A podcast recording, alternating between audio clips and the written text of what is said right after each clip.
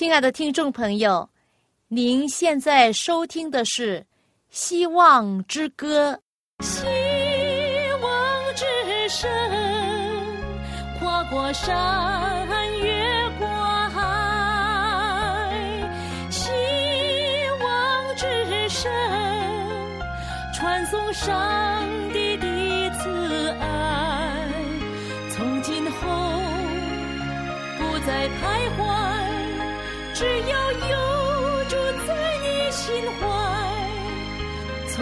后不再是我，因有主赐给的希望。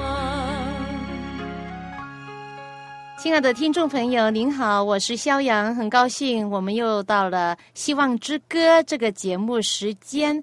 那在这里呢，我特别的介绍你一位小朋友，他的名字叫以谦，他就坐在我旁边来。今天呢，他就代替了晶晶。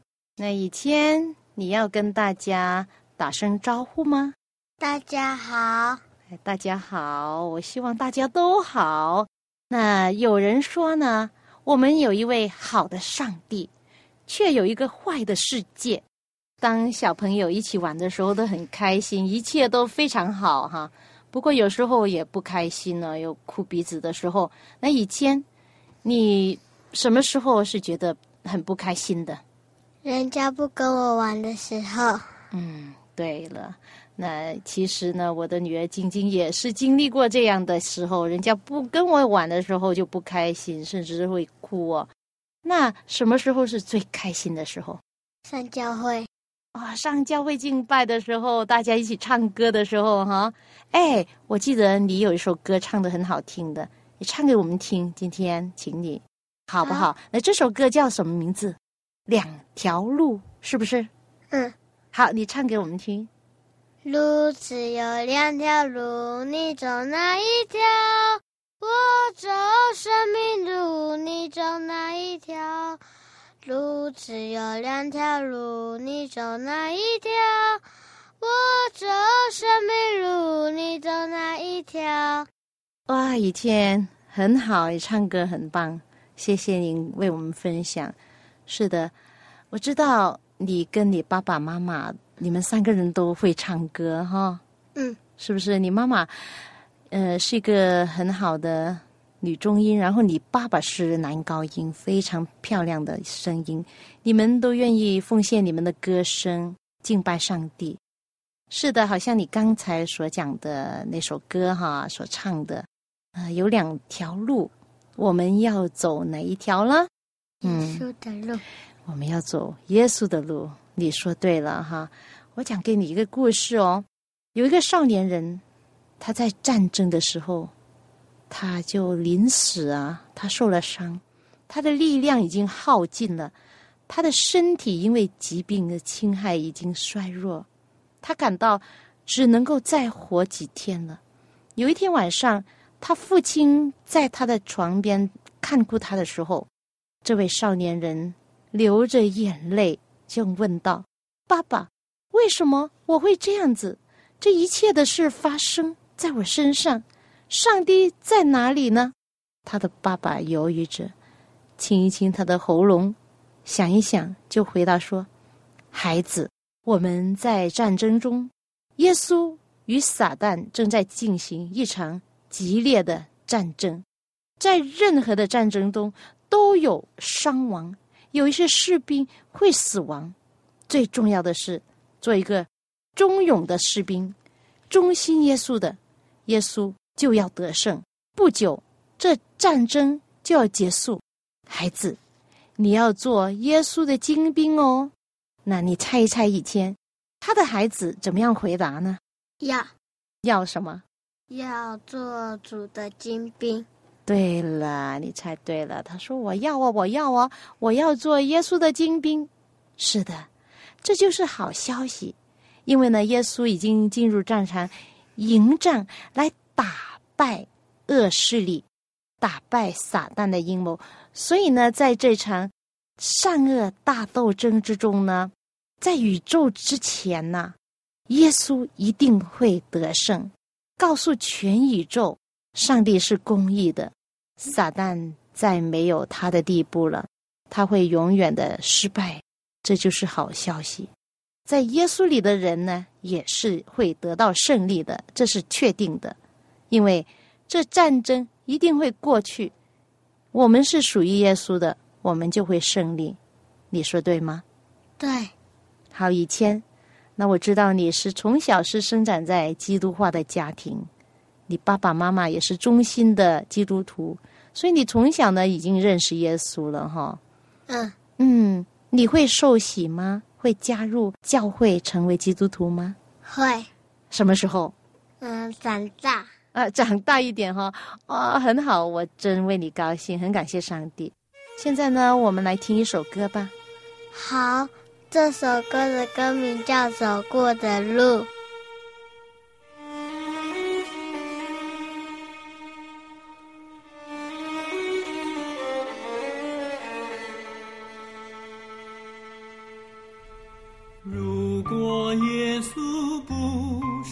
生命的光，天堂不是永恒的家。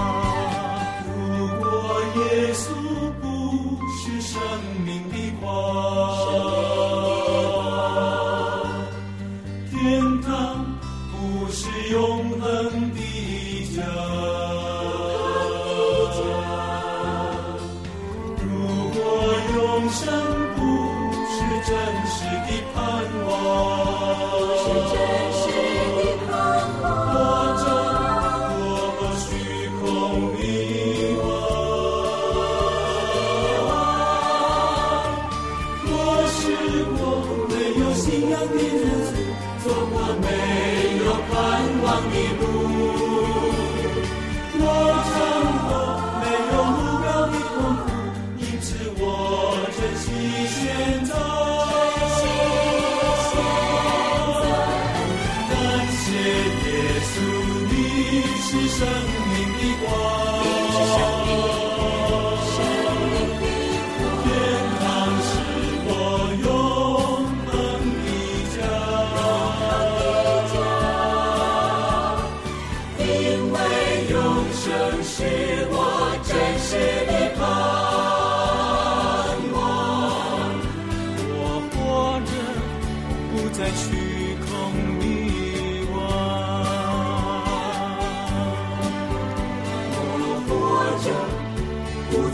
虚空迷惘。我活着不再虚空迷惘。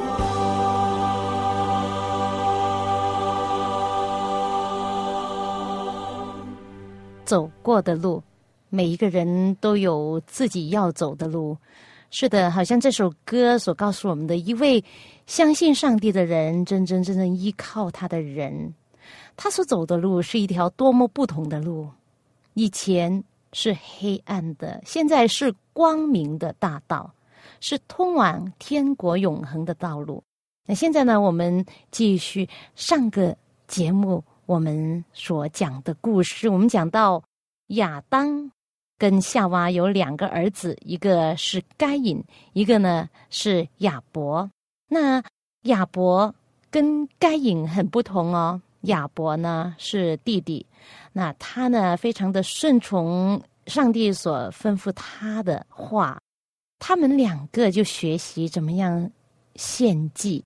那在以前呢，上帝教导他们怎么样献祭，因为人犯了罪，圣经告诉我们说，罪的工价乃是死。上帝借着献祭。这样的方法来教导我们的先祖们，怎么样纪念上帝的救恩，纪念我们因为是犯了罪，因为我们罪的缘故，使这位将来要来的上帝的羔羊来代替我们的罪，替我们死啊！这样的献祭呢，是一种教育性的啊方式来教导我们。所以呢，该隐跟亚伯呢，他们两个就学会怎么样献上他们自己的祭物。那如果你上一次节目时间有呃听的话呢，你可能会记得亚伯所献的祭是根据上帝吩咐的去做，就是献上一只无病的、无瑕疵的羔羊。这个羔羊呢，就是代罪羔羊。就是预指谁呀？对的，就是耶稣基督。但是呢，该隐呢，他献上的是什么呢？他献上的是自己在田地里面所栽种的那些水果啊、蔬菜呀。那他种的非常非常好的水果蔬菜，然后就会认为，你看我多棒，我种的这些非常好的收成，然后就把呃最好的就献上。给上帝作为祭物，那上帝有没有看上该隐的公物呢？没有，因为该隐是靠着自己的方法来献上祭物，这不是上帝所要的。上帝所要的是一颗顺从的心，好像亚伯一样，他听从上帝，有一颗顺从的心，所以他就献上羔羊。来赎罪，就听上帝的吩咐；但是该隐就用自己的方法来献上公物。当该隐看到自己的公物被拒绝的时候，他就向上帝和亚伯发怒了。他发怒是因为上帝不悦那人对他所规定的那些牺牲而献上的代用品。该隐向他的。兄弟发怒，是因为亚伯顺从上帝，而没有和他一同的反叛上帝。虽然该隐这样不顾上帝的命令，但是上帝还是没有丢弃他，却依然的抚救这一个不可理喻的该隐，向他内心的解释。该隐就这样听上帝说道：“上帝说。”你为什么发怒呢？你为什么变了脸色呢？上帝借着一位天使传给该隐的警告是：你若行得好，岂不蒙悦纳么？你若行得不好，罪就伏在门前了。上帝让该隐自己决定取舍。如果该隐愿意信靠所应许之救主的功劳。并愿意顺从上帝的条件，那他就可以得到上帝的恩眷。但是呢，他如果仍旧不信，并继续的违背上帝，那他就不配的怨天尤人。可惜呢，该隐不但没有承认自己的罪，反而继续的埋怨上帝的不公平，并对亚伯怀着嫉妒和仇恨的心。他愤怒的责骂他的弟兄，想惹起亚伯与他在上帝对待他们事上发生争论。亚伯呢，却带着温柔、坚定而无所不畏的态度，对上帝的公平和良善来辩护。亚伯指明该隐的错误，试图来说服他，叫他知道自己错在哪里。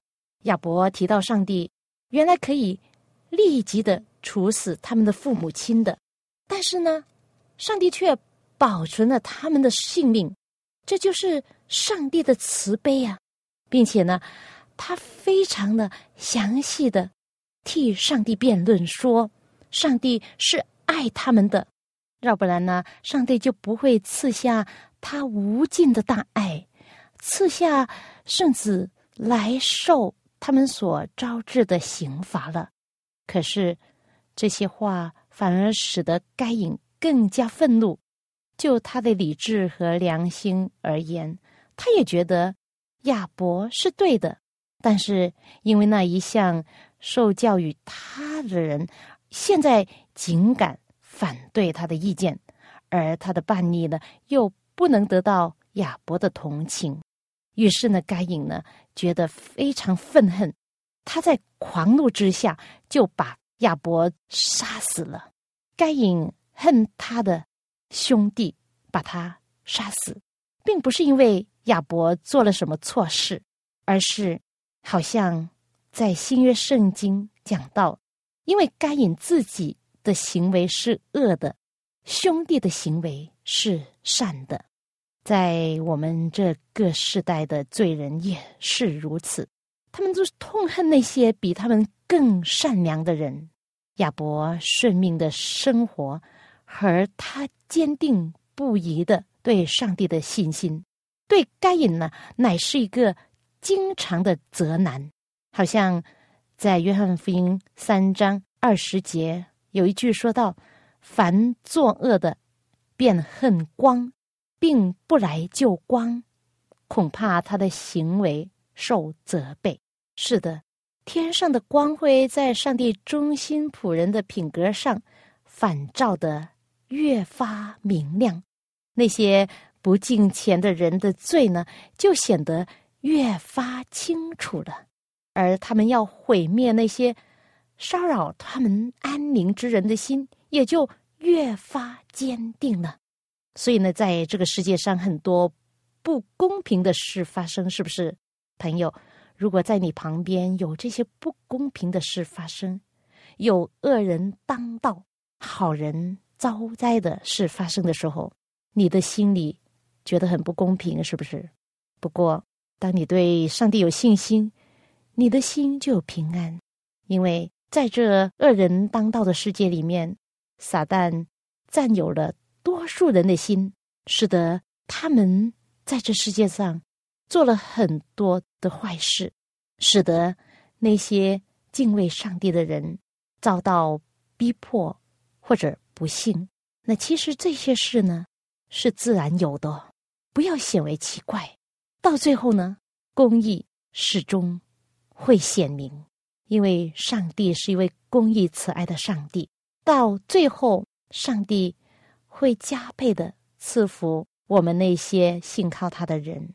所以呢，我们的眼目不是在这个充满罪恶的世界，而是仰望那位创始成终的主，那位创造我们生命的真神。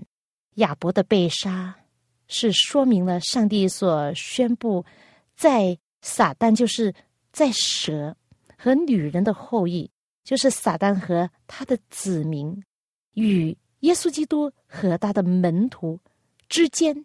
必要存在着的仇恨的一个例子，因为人的罪，魔鬼撒旦得了控制人类的权柄，但是耶稣要赐给信靠他的人的能力，使他们能够摆脱撒旦的捆绑。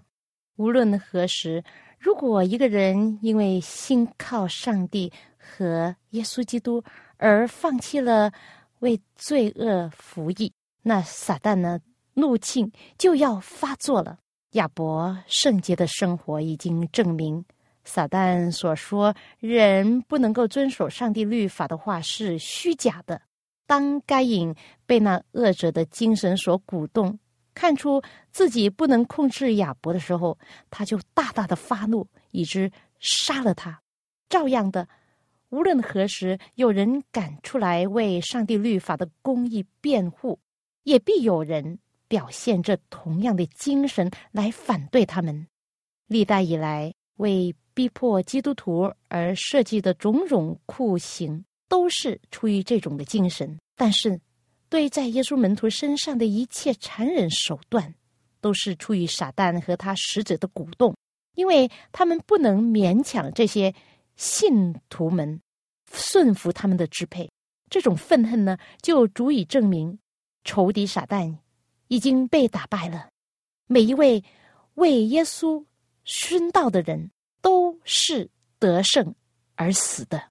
杀人的该隐，其实历史呢就。被定罪，但是上帝还是有怜悯的。当时呢，上帝就对该隐说：“你的兄弟亚伯在哪呢？”该隐说：“我不知道，我岂是看守我兄弟的呢？” 哈，该隐现在最终还是那么的深，以致他忘记了上帝的无所不在以及他伟大和全知，所以呢。他用虚谎的话来掩饰自己的罪。上帝对该隐说：“你做了什么事呢？你兄弟的血有声音从地里向我哀告。”上帝曾给该隐认罪的机会，他有充分的时间来反省自己。他知道自己所行之事的严重性，也知道所说掩饰的话是虚伪的，但是他仍然在反抗上帝。所以呢，上帝的判决就不再单言了。本来呢，该隐的罪是应该被判决死刑，但是慈悲的创造主饶恕了他的性命，并以给他悔改的机会。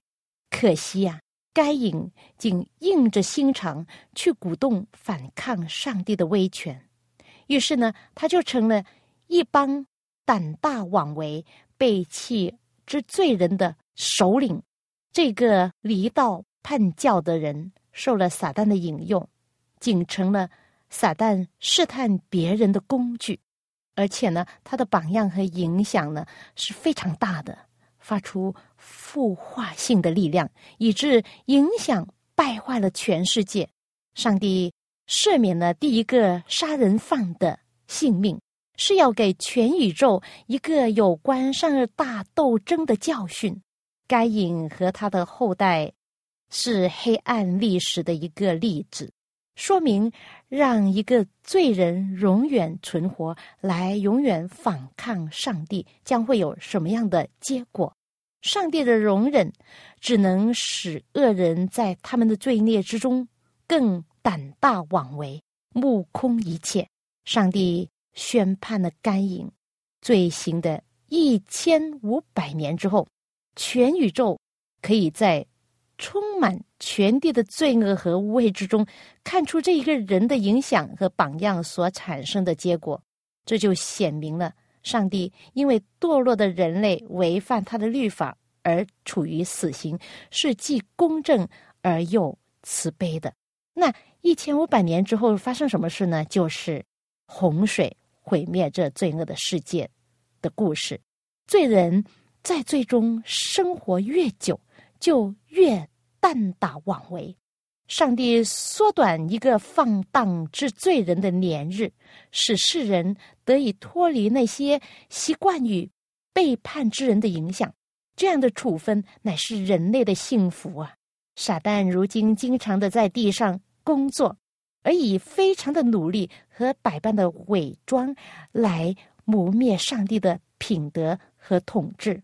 撒旦用范围广大而组织非常严密的计划和令人惊奇的能力在工作着，为要使世上的居民都陷在他的欺骗之中。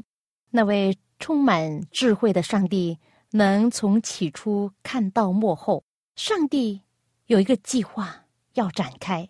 要写明他的公正和他的慈爱，并充分的证明他处理罪恶的智慧和公义。其他诸世界的圣洁的居民都以极大的关切注视着我们地球上所发生的一切事件。在洪水以前的世界状况之中，天上的使者都看出了撒旦企图。在天上设立政权，拒绝耶稣基督的威权，并废除上帝律法所必有的后果。他们在洪水以前时代的那些野蛮的罪人身上，看到撒旦所支配的是一些怎么样的人？那时的人终日所思想的尽都是恶，就好像在圣经说的，他们每一种的情绪、感触和想象，都是与上帝的圣洁、和平、慈爱的原则相违背的。上帝要借着善恶大斗争过程中所展开的种种的事实，证明上帝政权的原则。当上帝的大计划一步一步的进行到完全成功的时候，上帝就必得到全宇宙的拥护和敬拜。也是如此呢。那时候呢，必要看出，凡是弃绝上帝神圣律法的人，就是投降撒旦来敌对上帝的人。当这世界的王要受审判，一切与他联合的人也和他同受灭亡的时候，全宇宙必要同声的作证，并称颂说：“万王之王啊，你的道途易哉，成哉！”是的，在这里呢，我就想起一首歌，这首歌叫做《主的道路》，这样唱道：“主的道路最好。”我虽不明了，何以有律失恋，常将我环绕？主用百般方法，怜我像精妙。他是深深救主，我潜心信靠。主的道路最好，主的道是正道，我愿时常心靠，谁从主引导。谁的道路是最好呢？当然不是撒旦的道路，主的道路是最好。虽然我今天不太明白。但是，接着信心，我们今天可以完完全全的将我们的生命交给这位救主，而且呢，要忠心的跟随他到底，直到他来的那一天。亲爱的朋友，谢谢您的收听。那我们下一次的节目时间，《希望之歌》中再会吧。希望之声。过山，越过海，希望之声，传送上帝的慈爱。从今后不再徘徊，只要有主在你心怀。从今后不再失望，希望。